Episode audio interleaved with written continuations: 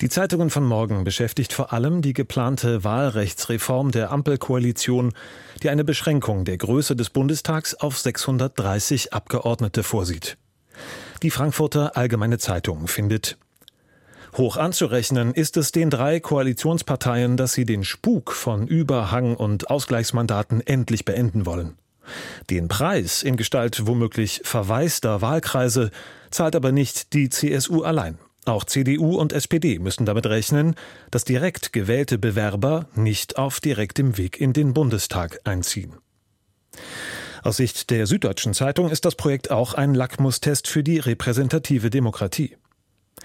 Die Große Koalition ist bei diesem Test krachend durchgefallen. Die Ampel besteht ihn jetzt, wenn auch unter Schmerzen.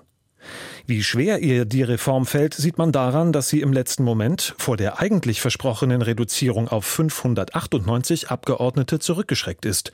Das ist ärgerlich. Die Zeitung ND der Tag befürchtet einen Vielfaltsverlust im Parlament.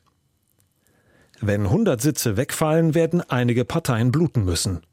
Dass die Kräfte, welche die Regierung tragen, dies auf Kosten der kleinsten Fraktion durchsetzen wollen, zeugt von einem mangelhaften Demokratieverständnis.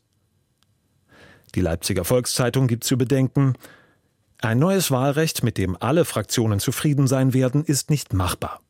Das haben die jahrelangen Verhandlungen um ein neues Gesetz inklusive einer Verkleinerung des Bundestags belegt.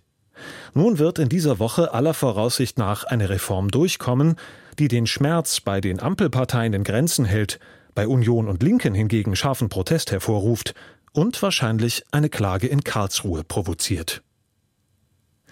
Der Südkurier aus Konstanz kommentiert die sich abzeichnenden Personalentscheidungen von Bundesverteidigungsminister Pistorius.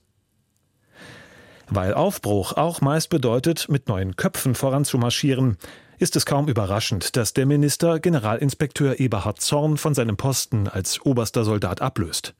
Sein Nachfolger, der als Corona-General bekannte Carsten Breuer, soll seit geraumer Zeit für den Posten bereitstehen. Der Militär muss sich nun als Krisenmanager bewähren, der die Mangelwirtschaft Richtung Vollausstattung dreht. Die neue Osnabrücker Zeitung bemerkt, dass Pistorius nun auch die von Christine Lamprecht eingesetzte Staatssekretärin Margareta Sudhoff durch seinen Weggefährten Nils Hilmer ersetzt, ist noch folgerichtiger. Während Sudhoff offensichtlich schon an einer aussagekräftigen Bestandsaufnahme der Bundeswehr scheiterte, braucht es jetzt jemanden, der sich schnell einen Überblick verschaffen kann. Hilmer scheint so einer zu sein. Das war die